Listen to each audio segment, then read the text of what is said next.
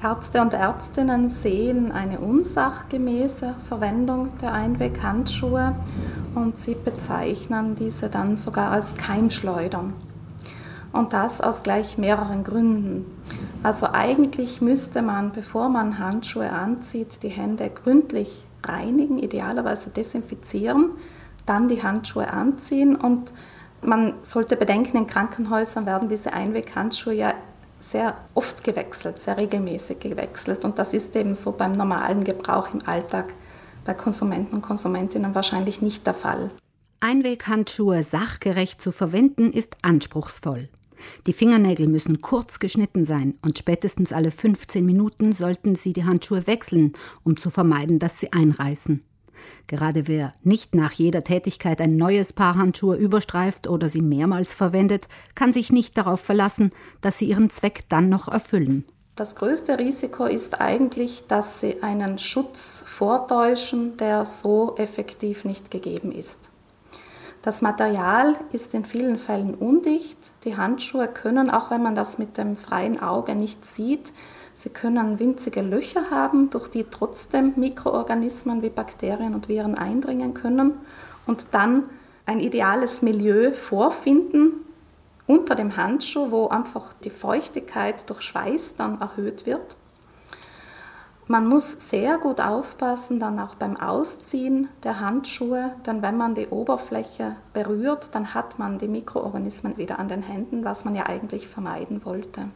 Wie sich Latex-Einweghandschuhe korrekt abstreifen lassen, ohne mit den Fingern die Außenfläche zu berühren, dazu gibt es im Internet sogar eine Videoanleitung. Den Link dazu finden Sie in der Rai Südtirol Radiomediathek. Ständig Einweghandschuhe zu tragen ist auch noch aus einem anderen Grund umstritten. Anscheinend überleben Viren und auch das Coronavirus auf glatten Oberflächen länger als auf der Haut der Hände, die wir ja ständig angehalten sind zu waschen. Das ist bei Handschuhen weniger der Fall. Wenn man sich geschützt fühlt, dann greift man eben mit den Handschuhen noch überall hin.